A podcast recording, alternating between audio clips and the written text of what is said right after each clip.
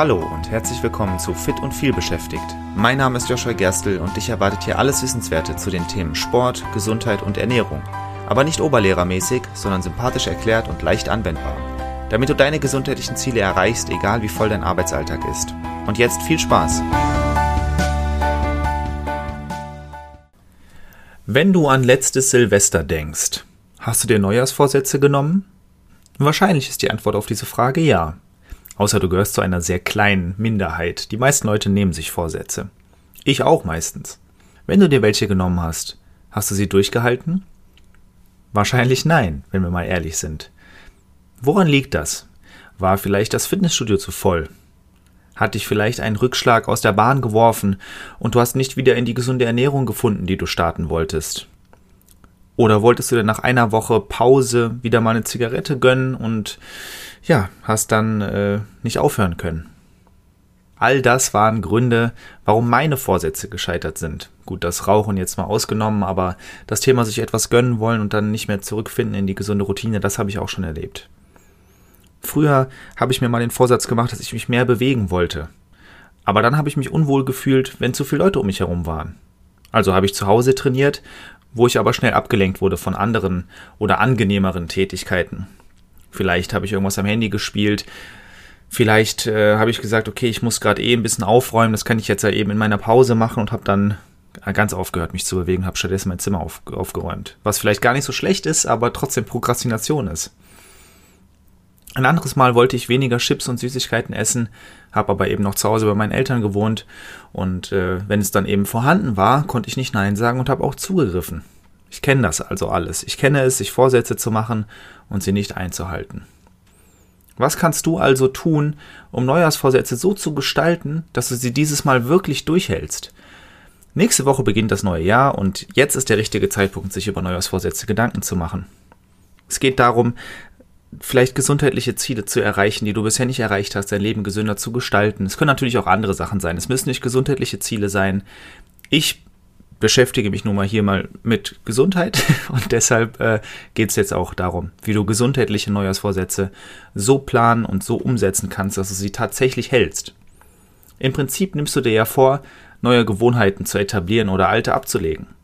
Dazu habe ich in meiner Folge die vier Regeln für langfristige Gewohnheiten bereits einiges gesagt. Hör da also gerne mal rein. Link findest du in den Show Notes. Neujahrsvorsätze haben aber eine etwas speziellere Rolle, eben weil sie die Gelegenheit im Jahr sind, etwas zu verändern. Es ist kein Muss, diese Gelegenheit zu nutzen.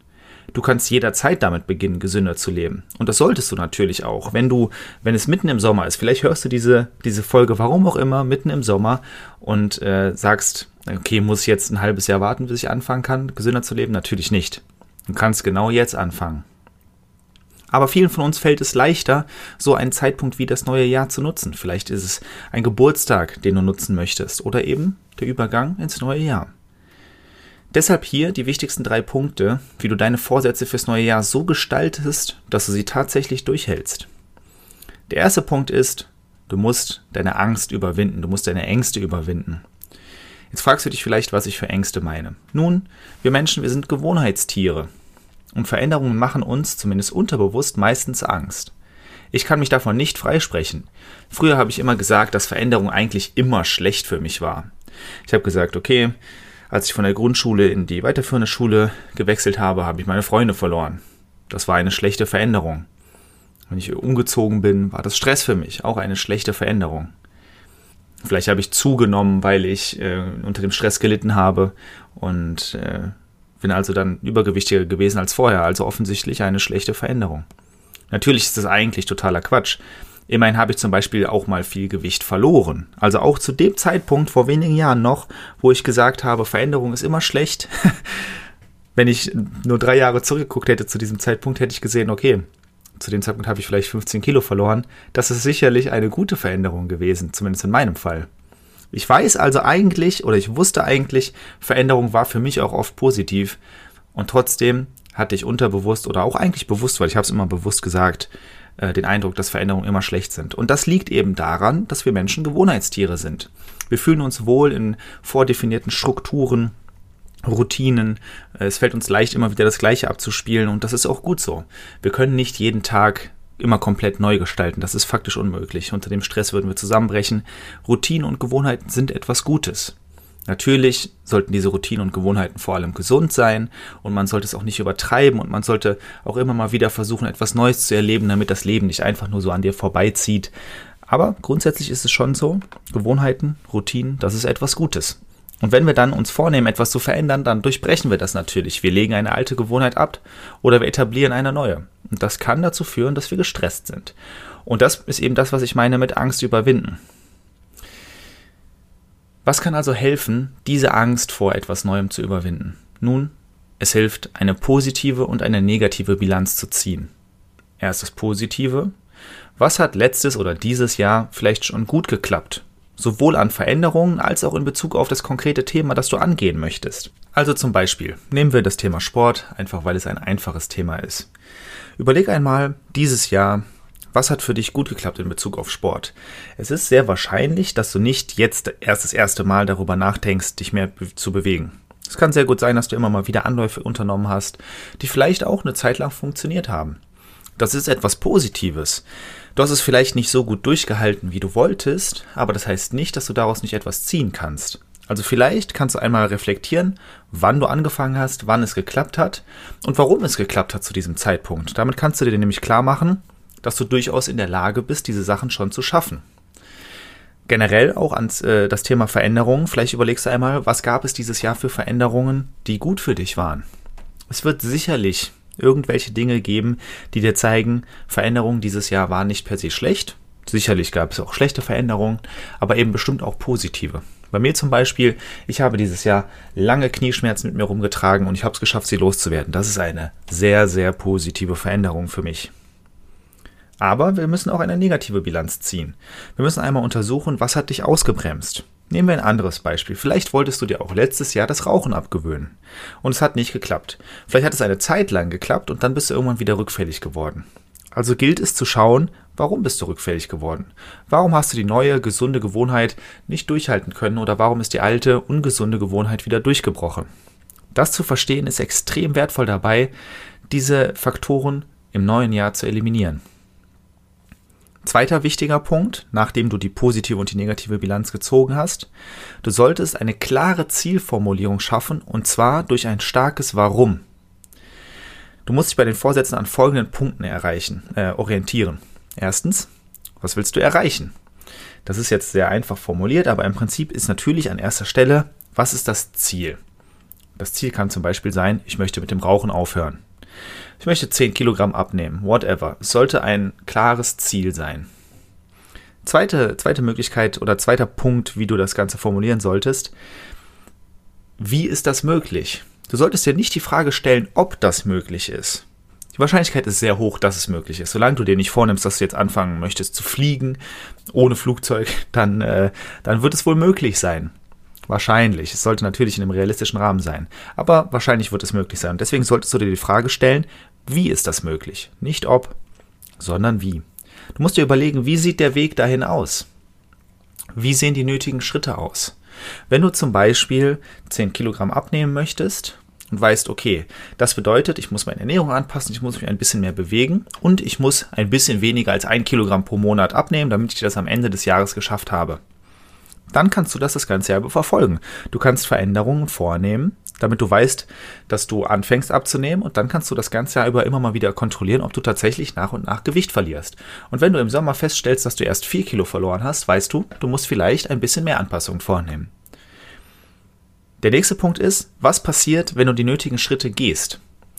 Das hilft bei der Visualisierung und macht es dir auch leichter, diese Schritte tatsächlich zu gehen. Bleiben wir bei dem Beispiel des Gewichtsverlusts.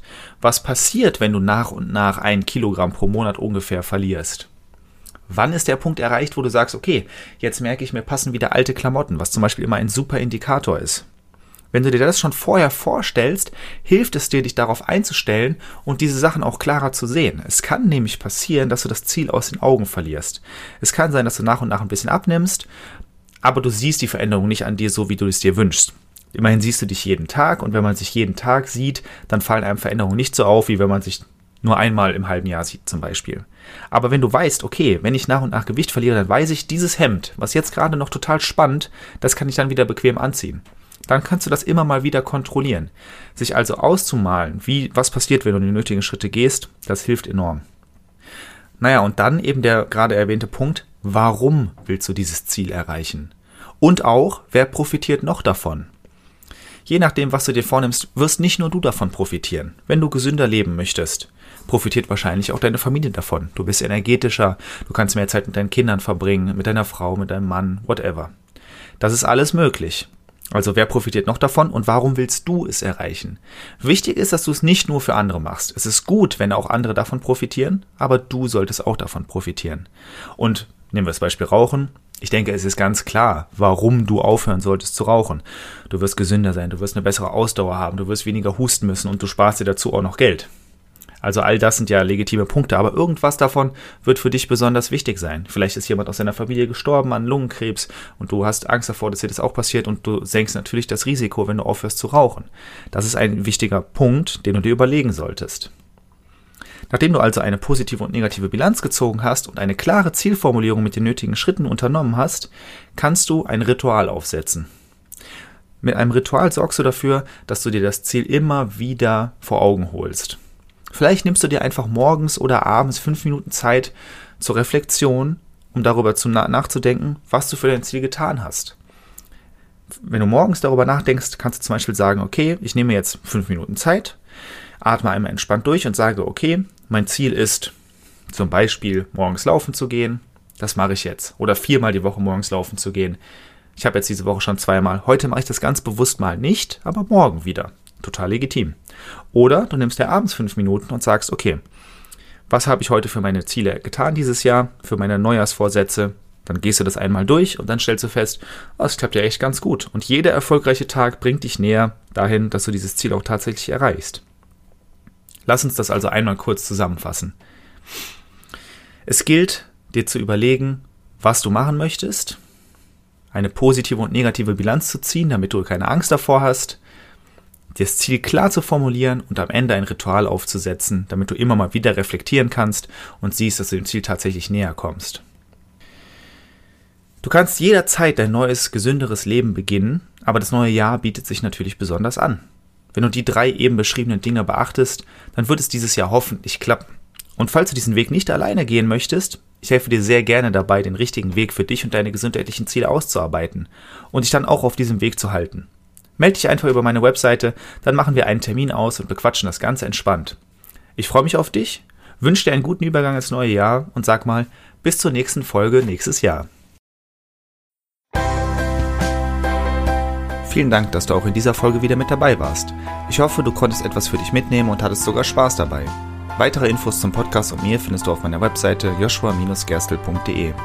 Und wenn du noch tiefer in das Thema einsteigen und mit mir gemeinsam deinen ganz individuellen Weg ausarbeiten möchtest, dann lass uns doch einfach mal dazu quatschen. Und zwar im Rahmen eines persönlichen Kennenlerntermins. Den Link dazu findest du direkt auf meiner Webseite und zusätzlich in den Shownotes zu dieser Episode. Ich freue mich auf dich und bis zur nächsten Folge. Dein Joshua.